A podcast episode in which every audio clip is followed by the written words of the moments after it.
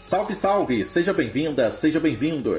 Esse é o Infocast, o podcast feito especialmente para desmentir fake news. Eu sou o Pablo e hoje tenho a companhia da Carol. Salve, salve, Carol! Salve, salve, Pablo! Depois de uma temporada dedicada a desmentir fake news sobre o coronavírus, o Infocast abriu o leque. Nessa nova temporada, nosso olhar vai além. Vamos desmentir falsas informações sobre vários temas, em especial sobre as eleições. 2022 é ano eleitoral. Vamos eleger deputado estadual, federal, senador, governador e presidente. E vamos votar nesses candidatos por meio da urna eletrônica.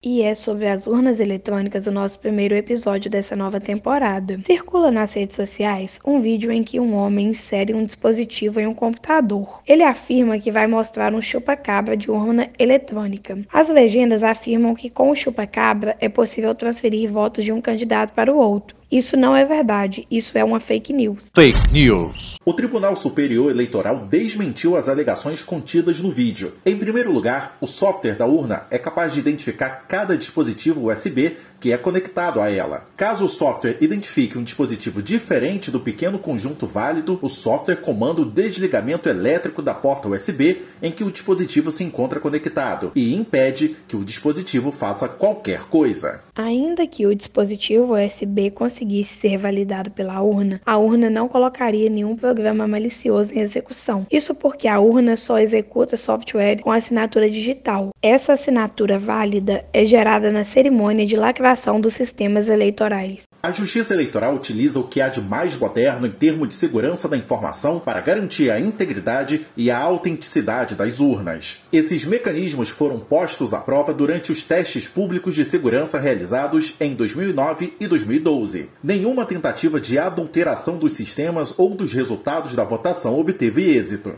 Além disso, há diversos mecanismos de auditoria e verificação dos resultados que podem ser efetuados por candidatos e coligações pelo Ministério Público, pela Ordem dos Advogados do Brasil e pelo próprio eleitor. Todos os dados que alimentam a urna eletrônica, assim como todos os resultados produzidos, são protegidos por assinatura digital. Não é possível modificar os dados de candidatos e eleitores presentes na urna, por exemplo. Da mesma forma, não é possível modificar o resultado da votação contido no boletim de urna. A urna eletrônica brasileira é um projeto maduro, que já completou 25 anos de existência. Nos últimos anos, a Justiça Eleitoral tem organizado eleições seguras, transparentes e muito rápidas, que têm servido de modelo e inspiração para todo mundo. As eleições e as urnas brasileiras são seguras e confiáveis.